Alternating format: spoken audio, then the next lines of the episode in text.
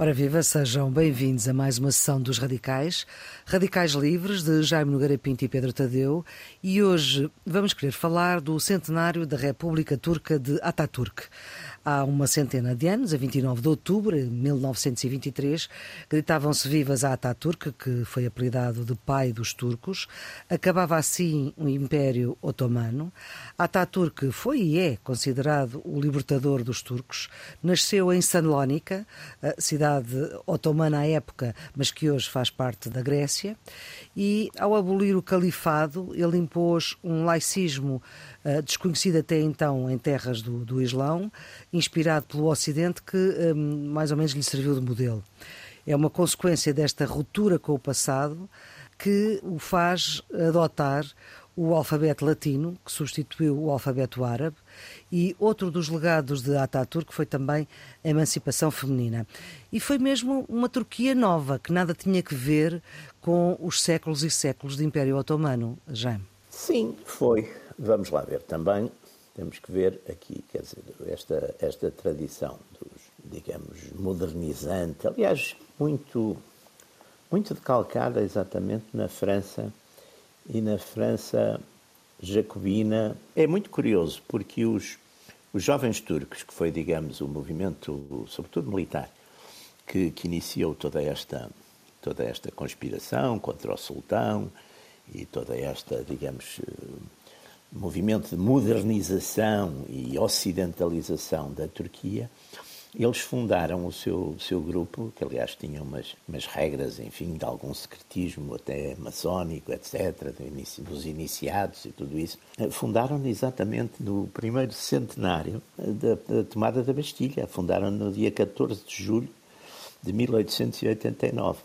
E depois, enfim, esse movimento foi, foi sobretudo, foi-se fortificando dentro do, do, das, forças, das forças militares e em 1913, a seguir, também isto é importante, a seguir a uma série de desastres para, para o Império Turco, para o Império Otomano, sobretudo ali naquelas zonas dos Balcãs. Eh, Houve uma guerra, não é? Houve uma guerra que, aliás, depois. Várias guerras exatamente, que eles ali e que eles perderam. Praticamente em todas perderam.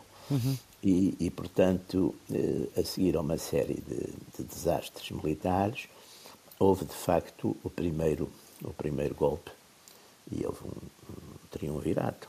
Depois a guerra também, como sabem, não correu nada bem para os turcos, para o Império Otomano. O Império Otomano teve, enfim, nós, nós conhecemos um bocado uma parte dessas, ou melhor, conhecemos, podemos conhecer um bocadinho mais, mas pelo menos o grande público conhece muito uh, do, do Lawrence da Arábia, não é? Do filme que, que mostra muito exatamente essa, essas, essas várias derrotas que os árabes enquadrados por, por serviços ingleses e pelo, pelo T. Lawrence, eh, lhes infligem, não é? E, portanto, eh, eh, aquelas extensíssimas posições do Império Otomano, o Iraque, a Síria, todas essas, todas essas áreas, a própria, uma parte também da própria hoje Arábia Saudita, todas essas áreas são perdidas, a Jordânia, todas essas áreas são perdidas para um condomínio franco-inglês, e que, enfim, e aí começam muitas das desgraças também, do, começam e continuam muitas das desgraças daquela zona toda do Médio Oriente. Portanto, a Ataturk vence, entretanto, a seguir à guerra, há uma série de, há uma invasão da, da, Turquia ali na zona da Anatólia, que era de facto o berço do Império, e o berço, quer dizer, não era o berço, o berço, o berço era, era a Ásia, centro, centro. Mas, mas onde o Império se tinha de facto estabelecido com, com bastante força, e a Ataturk, que já se tinha notabilizado Aliás, há um filme uh, que é o, sobre a divisão australiana, que é ali praticamente aniquilada. E agora me estou a lembrar, de repente tenho aqui uma, uma branca no, no nome, de, portanto agradeço se alguém não, se lembrar. Não, não mal. É naquela, aquele desembarque que é, que é, um, que é um disparate. É, e até há um filme feito por, com o Mel Gibson sobre essa, essa divisão australiana que é ali sacrificada e morre em, em muitos, muitos morrem às mãos dos turcos, exatamente. E o Ataturk é quem está aí, ainda na altura, penso, como coronel, e notabiliza-se durante a, a, Grande Guerra e depois a seguir à guerra, de facto, ele o grande vencedor contra os gregos e, enfim, e consegue, de facto, que a Turquia, passado de império a, a, a Estado Nacional, embora com, continuando com comunidades estrangeiras ou não, ou não turcas de origem, não etnicamente turcas como os, os curdos, não é? Por exemplo, que é um problema que ainda hoje, que ainda hoje subsiste eh, na Turquia, com, enfim, com movimentos separatistas muito, muito importantes, e os arménios, que também sofreram ali perseguições fortes ainda, ainda durante a guerra.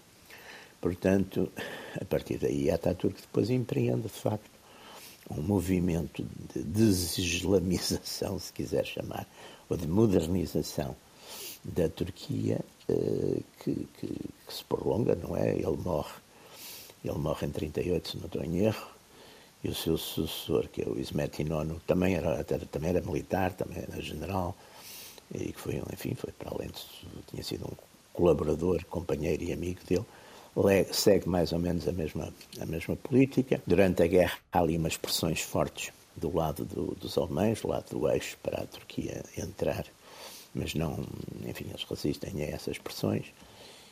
E no fim da guerra há uma abertura política, portanto, e o partido, que até era um partido único, há uma abertura política e há um partido de oposição, que era um enfim, partido democrático, que ganha as eleições em 50, se não estou em erro, e, e, e fica. Portanto, ou seja, eh, inicia-se de facto um movimento que há um, uma. Uh, passou a haver a questão do alfabeto, passou para o alfabeto latino, Há uma série de mudanças, quer culturais também, o vestuário, eh, quer dizer, passam os homens a usar chapéu, e isso também é bastante controlado.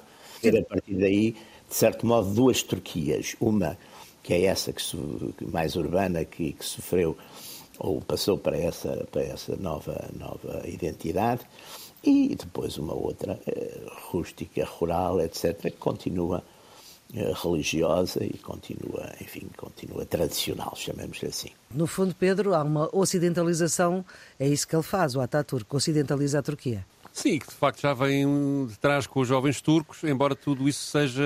Esta questão dos jovens turcos é muito usada na política portuguesa. Tem a ver Mas... com essa de Queiroz que usava também isso, não é? Mas o.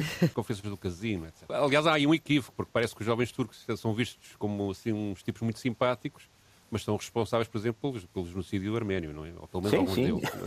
deles. mas, não, eh, expressei, não expressei nenhuma simpatia especial. Sim, sim, eu estou a falar de quando os portugueses... Limitei-me a, é. a, contar a história. Pronto. Sobretudo mas, no Partido é... Socialista essa, essa expressão usa-se muito. o que realmente isso representa na cultura portuguesa, por acaso é engraçado para pensar nisso, não é? Que é, que é, porque é que, porque, porque é que isto é que... Tem, tem, tem esta influência. E certamente tem a ver com... É uma nova geração, novas ideias que tentam trazer um, uma modernidade a uma instituição qualquer. Uh, e, e, de facto, foi isso que os jovens turcos pensaram, porque estavam muito influenciados pela, pelas ideias liberais do final do século XIX e, e, sobretudo, do ponto de vista económico e da organização institucional. Mas, na verdade, eles conseguiram encostar à parede o sultão da altura. Aliás, acabou, acabou o sultão que, que, eles contestavam por ser, por ser demitido em 1909 eles estabelecem-se eh, como dominantes em 1908, mas não resolveram o problema fundamental da, da, do Império Otomano, que estava numa decadência completa, e são responsáveis também pela entrada na Primeira Guerra Mundial ao lado da Alemanha, o que foi um desastre. Aquilo que restava do Império Otomano, que, que estava em grande degradação, aliás, acho que diziam que era o país doente da Europa, o continente, o continente doente, tinha uma expressão até na época para, para designar a decadência desse, desse império, mas de facto isso, isso não foi resolvido com os jovens turcos. E é na situação de. Até porque depois havia essa contradição entre a liberalização económica, etc., e a tensão religiosa e popular e mais conservadora que não aceitava muito bem essa, essa, essas medidas e, portanto, havia tensões eternas. Mas é nessa época que se perde, que, que, o Império Otomano vai perdendo sucessivamente grande parte dos Balcãs, a Grécia, de facto, aquilo que, que, que, que o, no, no Médio Oriente eu creio que a batalha que estava a falar era Gallipoli, não é? Aquela Gallipoli, da... sim. Ai, é isso, não é? Pois, sim. É. Uma batalha na Primeira Guerra Mundial. Uma... É? Sim, sim, sim. É um filme com o Mel Gibson, agora estou-me a lembrar é disso com também. Com o Mel Gibson, exatamente. É um filme é, uh, Aquilo é uns australianos que vão para a guerra na Turquia. Não... É, não, aquilo é uma decisão do Churchill, que na altura era secretário da Marinha, que aquilo é, uma, é um massacre, esses australianos, essa divisão australiana Sofreu... E nessa batalha distinguiu-se o Ataturk. E o Ataturk, que na é. altura é. penso que era coronel, porque aquilo era uma posição mais ou menos. É, ele vai para uma colina e consegue está, organizar. Exatamente, eles é, estão numa é. espécie de planalto que domina é, a praia onde os australianos desembarcam. Os australianos ficam ali numa posição em que são praticamente massacrados pela artilharia. E o Ataturk eh, faz dessa vitória militar um, um enorme, ganha com isso um enorme capital político. Claro, claro. De facto, claro, há uma é sucessão de derrotas e derrotas e derrotas e de humilhações por parte dos otomanos ou dos turcos. É isso. E, e essa, e ele sai dali como Europa, pela visão estratégica dele, ter cap, capaz de vencer as forças da Entente, dos aliados, etc., faz Exatamente. dele um, um, um líder natural Exatamente. para quem queria mudar o regime. E ele, de facto, também tem essa visão, como os jovens turcos tinham, de que a, a sociedade da Turquia devia ser modernizada no sentido ocidental, quer no sentido económico, de uma, nessa altura, não propriamente como hoje em dia se entende a economia eh, ocidental como uma economia liberal onde toda a gente pode investir e toda a gente pode negociar. Não, ali era mais numa, numa perspectiva de investimento, de industrialização e uma mudança cultural que, nomeadamente, beneficiou as mulheres. Não é? De facto, as mulheres passaram a ter uma série de direitos quando o Ataturk chegou ao poder, direito a negociar o que quisessem, direito a alfabetizarem-se, direito a, a vestirem o que, o que, entendessem, tudo isso foi, foi, foi alterado. Mas também foi um bocadinho acacetada, porque, por exemplo, a questão, do, do da, a questão da, da, dos chapéus, do fez, não é? Do, sim, sim, sim, é, sim, As claro, pessoas claro. eram presas, eram presas ou se usassem o chapéu tradicional turco, que era aquele chapéu cónico sim, vermelho, sim. Que se chama Exatamente. fez e, portanto, um, um tipo que, que fosse apanhado na rua a usar aquilo era preso. não era propriamente uma coisa Realmente é muito, muito democrática. Aqui, aqui, aqui também, quer dizer, nós a história do Ocidente, também essas mudanças foram, foram assim, ou por cópia, não é? Por Sim. cópia. Nas classes altas era a cópia, quando, é, por exemplo, na, é. na corte de Versailles, o rei não sei o quê fazia tal, e toda a, Toda a gente toda, ia atrás. Sim. Toda a aristocracia ia atrás. Mas depois havia aquelas coisas, aquelas pragmáticas, muito curiosas, que era, por exemplo, aqui nós tivemos isso, penso que foi no tempo Dom Manuel I, que certas classes sociais não podiam usar determinadas cores, e determinadas, que era para não haver, que era para haver uma espécie de distinção à vista desarmada dos grupos. Não é? Portanto, eu acho que isso todas as sociedades passam Mas com o, com, o fim, com o fim da Primeira Guerra Mundial, e antes do Ataturk chegar ao, efetivamente ao poder, houve ali 3, 4 anos porque vamos lá ver, com, o, que é, o que é que acontece? Como, como os aliados, ou a Entente fez à, à, à, Alemanha, também cobrou ao Império Otomano tudo o que podia Claro, eh, para, aquele, para... aquele acordo, o Seyles-Picot, não é? O famoso... Exato. Não é? Portanto, eles passaram a controlar as vias férreas, uma série de países teve direito a ocupar partes do Império Otomano e dentro da Turquia, na Anatólia, inclusivamente. Tudo isso criou ali um sentimento de revolta, tal como aconteceu na Alemanha, criou as raízes de instabilidade económica, de miséria e de revolta, que mais tarde acabou por gerar a Segunda Guerra Mundial, aqui criou uma revolta contra o sultão, o último, e contra uh, os estrangeiros, não é? O, esse tratado, que é o Tratado de Sèvres, não é? É assim que se chama, é de facto uma, uma expropriação, digamos, praticamente de, aliás, de tudo aliás, o, o, que a Turquia uh, tinha. Uh, os tratados do, do pós-Grande Guerra foram uns tratados muito maniqueístas, aliás, de onde nasceu toda aquela desgraça depois que vai acontecer à Alemanha, que de facto os, os vencidos foram, foram maltratadíssimos, quer dizer, foram houve de facto uma ideia, foi uma coisa maniqueísta, também um bocadinho por causa dos Estados Unidos, mas sobretudo foi muito o Clemenceau que queria de facto é, vingar-se da Alemanha, não é? E, e, e, fez de facto ali uma, uma política terrível que depois teve as consequências internas na Alemanha que não foram tanto de espantar como isso, não é? Sim, e portanto Porque, isto depois ele... permitiu, aqui na, na, questão da Turquia, a Grécia ocupou a cidade de Izmir, onde depois viria a haver uma guerra, uma, uma batalha, uns anos depois, entre, entre o Ataturk e os gregos, que, o que o Ataturk acabou por vencer. Exatamente. A Itália foi ocupar parte da, da, Anatólia, a França ocupou a Síria, partes da Anatólia e a Cilícia, o Reino Unido esteve por todo lado, inclusivamente na capital. Istambul. Sim, em Istambul, e ocupou o Iraque e a Palestina, que eram do Império Otomano, e, e na Palestina, depois fizeram o serviço que que dá nas consequências de hoje em dia. E, portanto, tudo isto, além de haver depois redução do efetivo militar, eh, claro, claro, a, a, obrigação, a obrigação de, de, de, pagar, de pagar eh, indemnizações de guerra sim, enormes. uh, portanto, tudo isto. Sim, portanto, tudo, tudo isto criou ali, por um lado, um descrédito completo ao sultão, que portanto era um, um boneco nas mãos dos ingleses, nomeadamente, não é? E claro. uh, as instituições, ainda havia um parlamento, houve umas eleições, inclusivamente na, na, na, neste, neste período a seguir à guerra, na Turquia, que acabam por ser ganhas pelo Partido Nacionalista, o partido do Ataturk, e, e tudo isso cria três anos de, de, de, instabilidade política enorme e onde o Ataturk, muito inteligentemente, gerindo a situação entre a força militar, ele, ele fez guerra a esta gente toda uh, e saiu-se geralmente bem, e a, e, a, e a, tática política, até porque depois internamente também havia outros poderes, por exemplo, ele consegue vencer e eliminar o Partido Comunista Turco e outros líderes. Embora depois. Mas depois manter boas relações com a União é, Soviética. Boas é relações com a União é, Soviética. É, é, é verdade, é, verdade. Sim, Bom, é, vai acontecer muitas vezes noutros sítios, mas. Sim, sim. Mas, é, mas é uma coisa interessante, exatamente. E ele, portanto, consegue, consegue sair-se como um homem indiscutível. Eu, eu ontem, para, quando estava a escolher o som para, este, para esta emissão, que nós vamos ouvir daqui um bocadinho, vi uma das hipóteses que pus foi buscar um, um, filme de 1958, o som de um filme de 1958, em que é, que é um jornal noticioso, eh, um pequeno documentário de, de, de, um quarto de hora para aí, apresentado pelo Walter Cronkite, uh, o famoso jornalista norte-americano, em que a dada altura há uma cena... Há uma... verdadeira. Exato.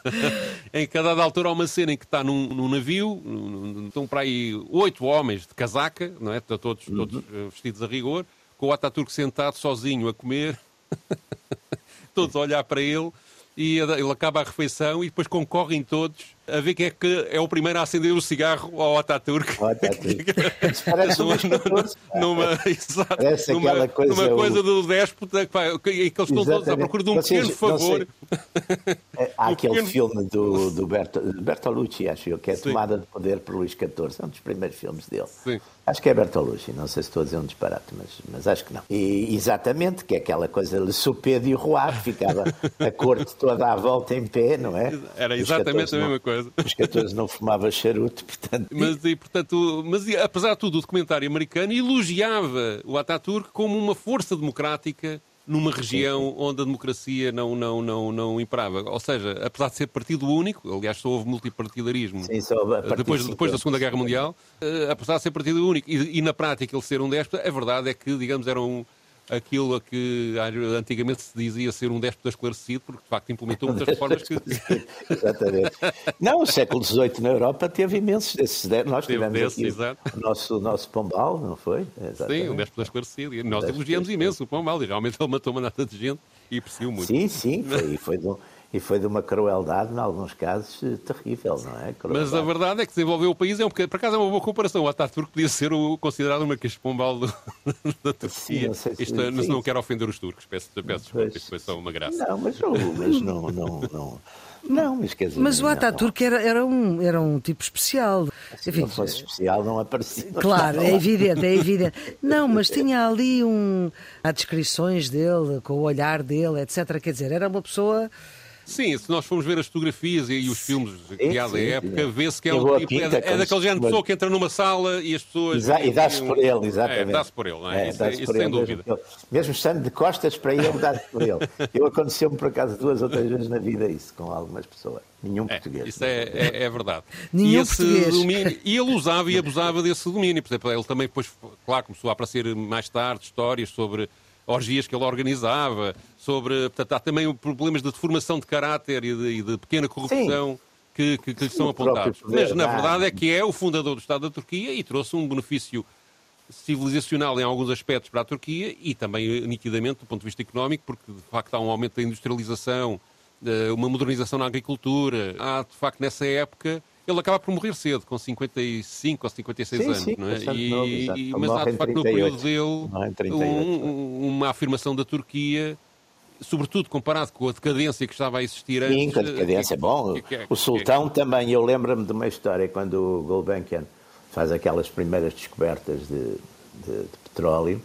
Na Turquia havia, ainda havia, uma coisa que nós tínhamos também na, na sociedade, nas sociedades tradicionais, na Europa, que era os bens do reino e os bens do rei. Hum. E, o, e quando o, o, sultão recebeu o relatório do o primeiro relatório do, do Gulbenkian sobre mandou pôr tudo aquilo na, nos bens dele, sultão, quer dizer, não ficou na personal purse do, Por do das dúvidas. e não para o Estado turco, quer dizer, é uma coisa que eu lembro-me por acaso de ler, uma, não sei se foi numa vida do Gulbenkian, numa coisa qualquer, que li esse, esse, achei muita graça a esse argumento que o sultão teve muito cuidado quando lhe chegou ao conhecimento daquilo, disse assim, ponham, ponham isso aí na, nas, meus, nas minhas coisas pessoal, não, é? não vai para o Estado. Não é? Ora bem, o que é que resta hoje da Turquia da Ataturk? Restam muitas coisas interessantes. Eu, por exemplo, nas questões das relações externas, ele faz uma política que eu acho que ainda é a política que o próprio Erdogan hoje em dia ainda Erdogan, a, a, aplica, que é uma política de relações transversais, quer ao Ocidente, quer ao Oriente, quer com a África, quer com... Uma geometria com, variável, não é? Uma geometria variável. Ele tanto estava bem com a União Soviética, o Ataturk, como, sim, como sim. com os países ocidentais, tinha relações privilegiadas com a Alemanha, com a França, com o Reino Unido, ou seja, conseguiu ultrapassar a amargura eh, provocada pela, pela, pela Primeira Guerra Mundial e arranjou investidores, fez muitos negócios, fez muito, seja, trouxe muito capital ocidental para, para ali.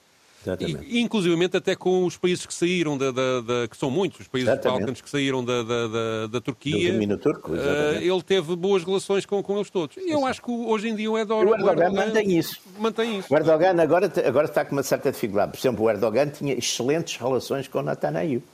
Sim, sim, é verdade. Mas excelentes relações também com o Putin. Mas boas relações com alguns dirigentes ocidentais. Quer dizer, sim, portanto... Inclusive a Turquia pôs, pediu a adesão à União Europeia, portanto, se, sim, e ao mesmo tempo continuava a... Exato, já está à espera desde 2005. Está é, vai continuar à espera. Mas não, mas é uma coisa muito interessante, mas para isso é preciso duas coisas que o Ataturk tinha e o Erdogan também conseguiu ter, que é por um lado, controlar bem o, o país, quer dizer, ter, ter, ter de facto o apoio, um apoio forte no país, e segundo, ter influência regional. E a Turquia, por acaso, a Turquia do Erdogan tem coisas, aliás, curiosíssimas. Por exemplo, eles abriram numa altura uma quantidade de linhas da Turkey Airways para a África. É impressionante. Eles. Uhum. E, e, por acaso eu viajei algumas vezes na, na Turkish Airways e é ótimo o serviço, tudo aquilo é, é muito. Quer dizer, de facto, nesse aspecto, eu, eu gosto imenso de, de, de, de Istambul, uhum. quer dizer, e fui lá várias vezes, até, não é, fui algumas vezes, tive duas ou três vezes lá, assim, alguns dias, e, e gosto muito, de, de, por exemplo, este, este, este turco que ganhou o Prémio Nobel, é um escritor uhum. fabuloso, quer dizer, o Museu da Inocência dos livros mais bonitos que eu alguma vez li na, na, na minha vida, porque as coisas dele são muito boas. Ou seja, Bem, eu penso que ele é um crítico do, do regime do atual.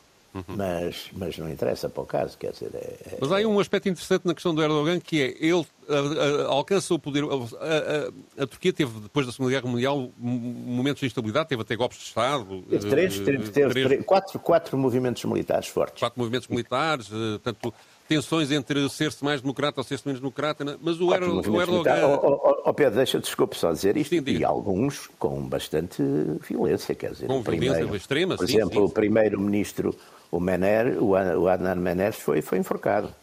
E, e aquele último golpe, que, o último não, o penúltimo golpe que houve de, de, em 82, se não estou em erro, também houve uma repressão bastante enorme, enorme, enorme. enorme pá, Mas o, o, segredo, o segredo é uma inversão da política de, de Erdogan, é uma inversão e que, e que, cria, apesar de tudo, alguma estabilidade política e um governo com características autocráticas, até porque depois na reforma constitucional de 2017 eh, isso é Sim, sim. Ele passa depois a presidente é a partir a recuperação do islamismo. Sim, é a recuperação porque eu acho, que ele percebeu, eu acho que ele percebeu também que havia uma parte da população que com certeza existe, que senão também não, não votavam, que havia uma parte da população que, de certo modo, enfim, não, não, não, seria só rural, porque ele também nas cidades também tem muito apoio, mas que estava, de certo modo, porque, porque também essa recuperação do islamismo, a gente às vezes esquece. Se nós fôssemos ver nos anos 50, aqueles regimes todos, Egito, Síria, etc., tinham todos aqueles movimentos simultaneamente militares, autoritários e laicos. Sim, sim, e laicos. E do lado o Nasser era um, o, o Nasser, que foi, digamos, a grande figura desse, desse movimento, depois aqueles partidos, o Bahat na, na Síria, o, o, no, no Iraque, todos esses partidos eram fortemente laicos e faziam uma grande guerra ao, ao Islão. Preciso ver isso.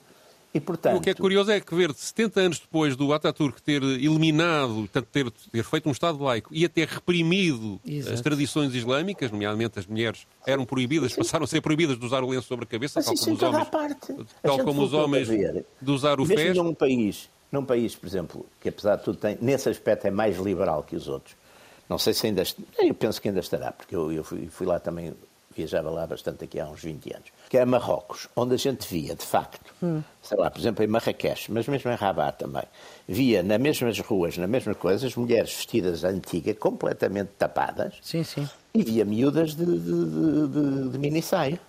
Uhum. E via pessoas, enfim, no meio, um centrismo, quer dizer, na, na saia nem era mini, mas tinha a cara descoberta. Mas essa passagem, essa passagem para. Sem, sem, sem coisa, sem, sem, sem problema. Sem, sim, sim. Mas essa passagem, digamos, para a, recuperação, para a recuperação nos anos 90 dessas tradições islâmicas e dá o, o, o extrato social ao Erdogan e ao partido dele, ao, à KP. Sim, e, sim. E, e é curioso que isso, ou seja, como é que com 70 anos de hiato é. Isso, isso ressurge, não é? Desde mas, o Ataturk mas, até. Uh, uh, e, eu creio que também tem a ver, em parte, não, é? além das questões de fé pura, não é? Da, da, da, sim, sim, sim, há, há, depois. Uh, digamos, a relação com o Ocidente continua a ser uma, uma relação tensa e há uma recusa... E atenção, daquela... por causa é... do Ocidente querer, às vezes um bocado à força, dominar tudo, quer dizer. É.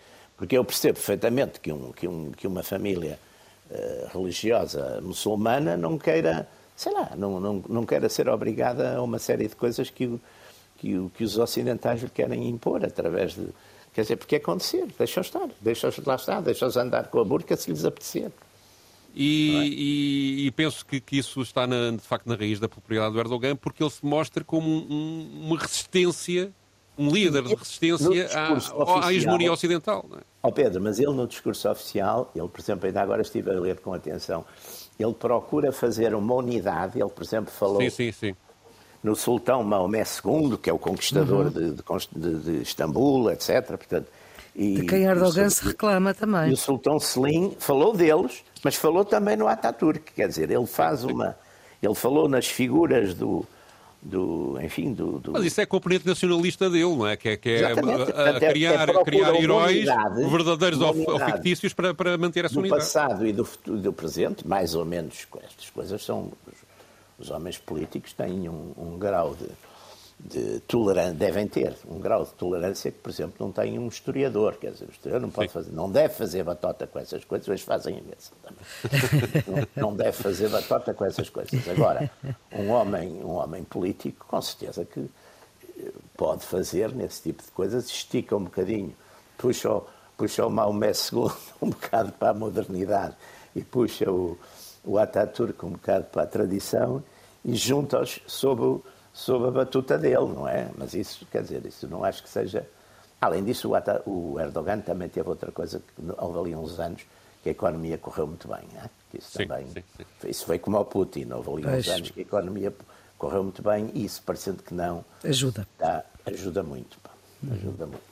Ora bem, nós vamos ouvir uh, agora um professor universitário, mas antes, já para fixar uma das ideias que Jaime Nogueira Pinto aqui deixou, o Prémio Nobel de que falava, da literatura, era de Orhan Pamuk e foi Prémio Nobel em 2006. Pedro, escolhes um, um especialista, no fundo, em, em história da, da, Turquia, para ouvirmos agora nestes radicais, nesta sessão. Sim, é o, o professor Nabil Al-Tikriti, espero ter dito bem, que é um professor associado da História da Universidade de Mary Washington eh, e é doutorado em História Otomana pela Universidade de Chicago. Eu uh, tirei um excerto de uma palestra que ele deu em 17 de abril de 2012, onde ele explica como, uh, como é que a República da Turquia é fundada logo a seguir à Primeira Guerra Mundial e como é que os nacionalistas organizaram a resistência política e militar à ocupação por forças estrangeiras do antigo Império Otomano. Ok, vamos então ouvir. Okay, in April of 1919, he's, he's made the inspector of the Ninth Army, and in the next month, in May, the Greek forces land at Smyrna. Em abril de 1919, ele é feito inspetor do nono exército e, no mês seguinte, em maio, as forças gregas desembarcam em Smyrna, hoje Izmir, e Mustafa Kemal, um dia depois, desembarca em Samsun, no Mar Negro. E é a partir daí que ele começa a organizar forças nacionalistas para resistir à invasão grega, bem como à ocupação britânica de Istambul, à ocupação francesa do sul da Anatólia, dos arménios na Anatólia Oriental, dos curdos no sudeste da Anatólia, dos italianos na Anatólia Ocidental estão todos lá. Em julho de 1919, ele demite-se da sua comissão do exército otomano porque não quer seguir as ordens que estão efetivamente a ser dadas pelos britânicos. E em setembro de 1919, há o Congresso de Sivas, onde os nacionalistas dizem somos uma entidade e onde efetivamente estabelecem um governo paralelo na Anatólia para rivalizar com o que está na ocupada Istambul. Em dezembro de 1919 há eleições e os nacionalistas saem-se incrivelmente bem. E em fevereiro de 1920, no último Parlamento Otomano, os que ganharam essa eleição em dezembro emitem o chamado Pacto Nacional. E os pontos mais importantes desse Pacto Nacional são os seguintes. Eles exigem, basicamente, que nenhuma região do Império que estava sob ocupação por um poder hostil quando a guerra terminou, em outubro de 1918, com o armistício de Mudros, podia estar ocupado hoje. Nós não vamos aceitar isso. Nós dizemos que o que controlávamos em outubro de 1918 vamos continuar a controlar. Esta é uma declaração muito forte. E note-se que eles conseguiram esse objetivo em todas as regiões, excepto em Mossul, que é hoje a região curda do norte do Iraque e que é a única região que eles perderam. Depois de eles emitirem esse pacto nacional, os britânicos ficaram lívidos e ficaram tão zangados que ocuparam Istambul com forças militares e fecharam o Parlamento Otomano, o que simplesmente levou os nacionalistas a abrirem o seu próprio parlamento, exilado, em Ankara, com Mustafa Kemal como presidente, e autorizaram um exército nacional. And they shut down the Ottoman parliament, which simply leads the nationalists to open their own um, exiled parliament in Ankara, with Mustafa Kemal as the speaker, and they authorize a national army. Isto, uh, no fundo, Ataturk começou por ser um rebelde, não é? Sim, exatamente. Há aqui um aspecto curioso que ele fala lateralmente, que é o problema do Kurdistão, não é? Ele diz que a, a única região que, que, o, que, o, que, a Turquia, no fundo, acaba por perder uh, na, na, na, em relação àquilo que estava estabelecido no Tratado de Sérvios é a parte do Kurdistão que agora está no Iraque. E isto cria um problema que é semelhante ao da Palestina, que, ainda hoje está por resolver, que é isto, o Tratado de Sèvres, que é o que, onde, onde a Entente impõe as condições ao, à Turquia, cria, propôs a criação de um Estado curdo independente que incluiria os territórios curdos na, na, na, nas atuais Turquia, Síria, Iraque e Irão. Sim, sim. E tudo isso acabou por não ser implementado, em parte por causa desta guerra que o Atatürk fez, da, da Guerra da Independência Turca, e criou uma situação em que os curdos estão até hoje a reivindicar a independência nestes países, é? sobretudo na Turquia, na Síria e no Iraque, e, e não conseguem, e, e, e, isto cria uma permanente instabilidade e uma sucessão de guerras de, grandes ou pequenas eh, que, que, que, que, cria ali instabilidade na, na, zona e jogos de influência da, das grandes potências, etc. E, portanto, cria um, um, conflito permanente que é um dos motivos da, da instabilidade mundial hoje em dia. Sim, foi isso, aliás. A gente viu essas, essas guerras todas no dado momento com o Iraque contra os, os, os curdos deles no norte. Foi, uhum. foi, foi, uma, foi quase uma, uma E a Turquia reprime de, muito os, os curdos da sua... Genocídio. A Turquia tem um movimento, tem aquele movimento, depois tem aquele movimento terrorista, não é? Turco, guerrilheiro, que, que faz Agora estão mais, têm estado mais tranquilos, não sei se é por estarem na cadeia, sempre terem, estão mais contentes. O PKK. Mas, mas, exatamente, que é, um, que é uma coisa complicada. Depois os outros, aqueles Estados todos têm essas minorias curdas na Síria, estão, na Síria estiveram até bastante ativos na, na, naquelas guerras todas do, do enfim, dos, dos, da oposição armada ao, ao, ao presidente, ao Bahat e, e ao presidente, não é? Portanto, tudo aquilo são fenómenos são fenómenos complicadíssimos destas áreas que, que, que não têm, acabam por não ter um Estado Nacional e que, e que venham e que, portanto, acabaram por parar, ficar noutros Estados. É. Nós, nós, por acaso, não temos esse problema e espero que não, não venhamos a criá-lo inventando essas regi regiões e essas fantasias todas fantochadas que de vez em quando se ouvem, parecem para aí.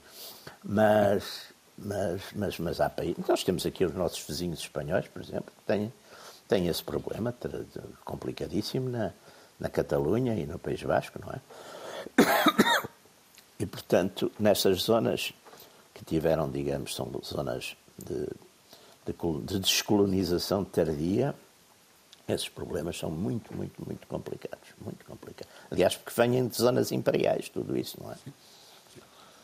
O, em relação à, à observação da, da, Maria Flor, de facto, o Ataturk ele não só é, ele não é apenas um rebelde, ele percebe o momento político de uma forma clara Sim. e é muito corajoso, porque, digamos, as claro. hipóteses, de, as hipóteses dele, dele, dele vencer face às forças aliadas, às forças ocidentais, Sim, à Grécia, Uh, aparentemente, estamos a falar de um tempo em que a guerra uh, com o exército turco, ou aqui, era um exército de baionetas e de cavalaria contra Sim. já equipamentos blindados e, e, e, e, armamento moderno que... Aliás, os turcos, os turcos tiveram esse problema. Eu, numa altura, interessou-me muito a Turquia, estudei e li bastante histórias da Turquia. Eles tiveram um problema tremendo no princípio do século XIX com a questão da artilharia, porque os, os eles tinham aquele corpo especial próprio, uhum. os janízaros. Uhum. Os janízaros eram, de facto, a elite do combatente do, do exército turco. E os janízaros eram, vinham das áreas cristãs, eram miúdos de famílias cristãs daquelas zonas todas ali dos Balcãs, que numa dada altura eram mais ou menos, eh, não, não, não eram bem raptados, mas eram retirados às famílias e eram treinados nessas, nessas forças especiais, nos janízaros. Mas os janízaros, no, no, no tinham uma imensa repugnância, porque consideravam que era uma arma cobarde a utilização da arquearia. Não, isso foi é, é, é, tremendo, aliás, aliás. Era uma espécie de suicídio, não é? Era uma tradição antiga. A gente vê sim, sim. Nos, nos, nos, nos, gregos, nos gregos clássicos, por exemplo, num dado momento, vê uma repugnância enorme pelo arco e a flecha. Hum. Porque é considerado, é uma coisa que, que mata. É uma batota. É uma batota. É uma batota. Um homem, um homem vê-se isso várias vezes em textos homéricos. Um, um homem bate-se com outro homem corpo a corpo, não é? Com, com, com, espada, ou com lança, ou com o que for, mas essa coisa de usar o. A morte à distância arco, não era muito bem-vinda, não é? O arco era mal visto, aliás, embora, lá está, o, o pobre do o coisa é morto com uma flecha no calcanhar, não é? Exato, do, exato.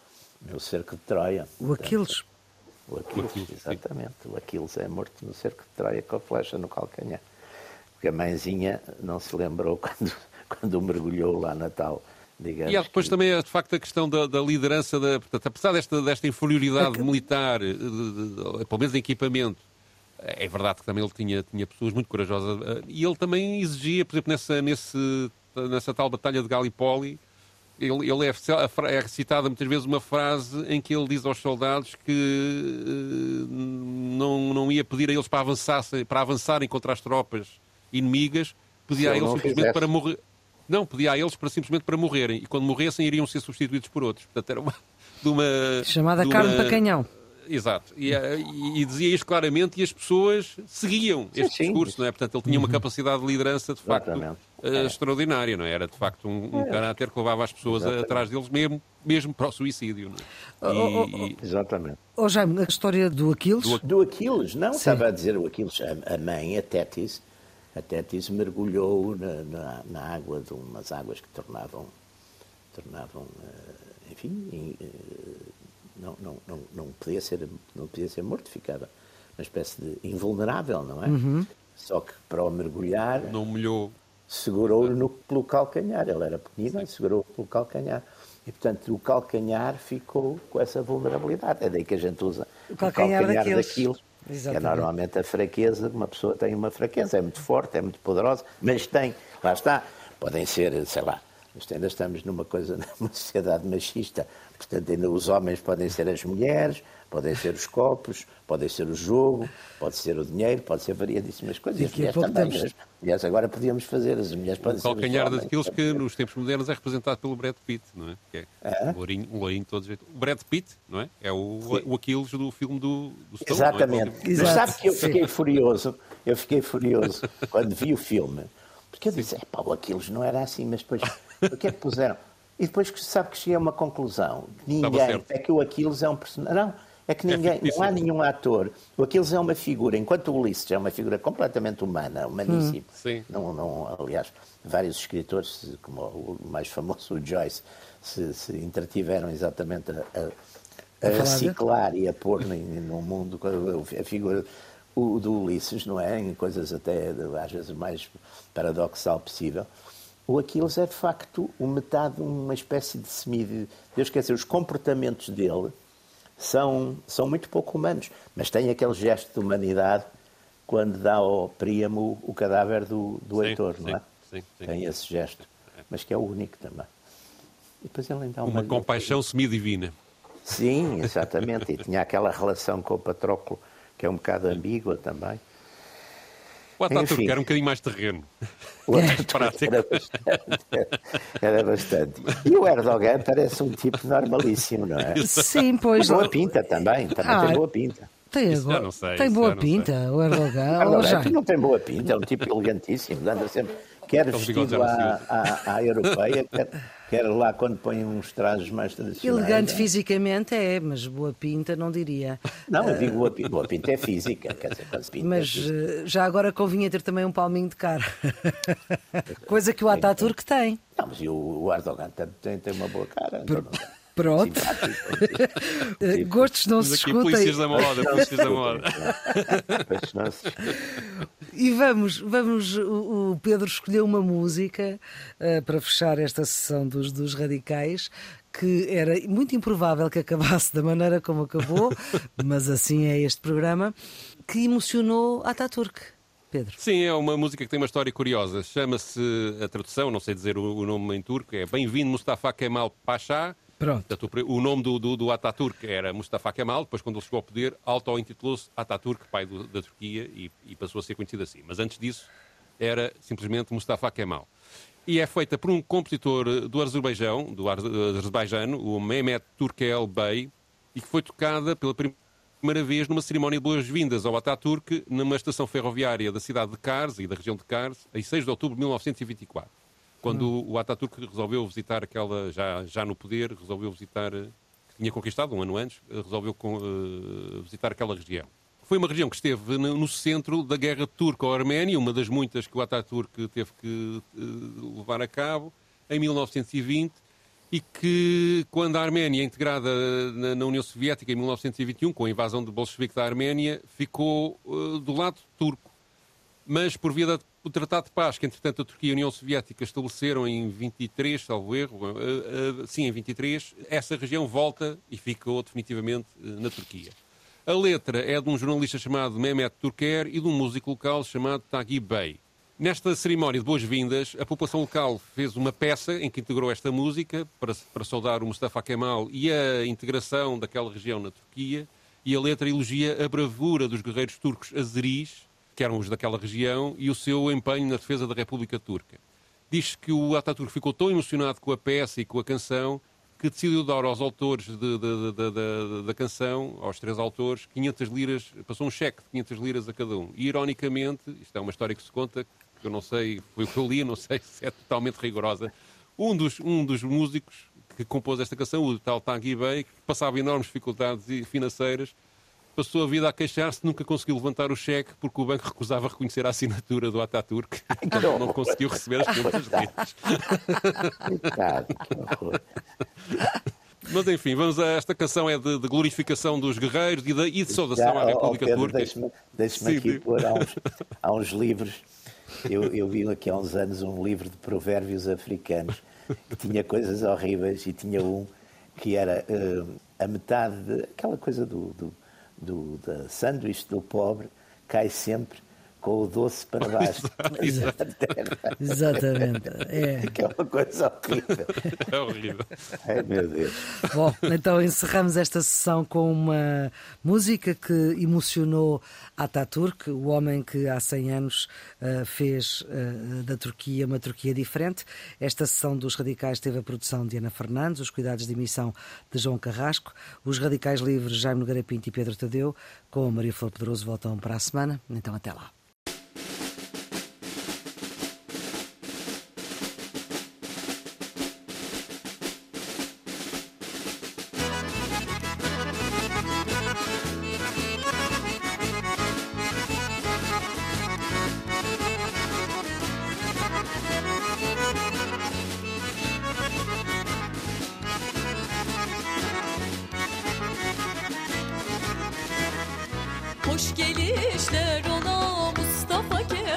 Paşa.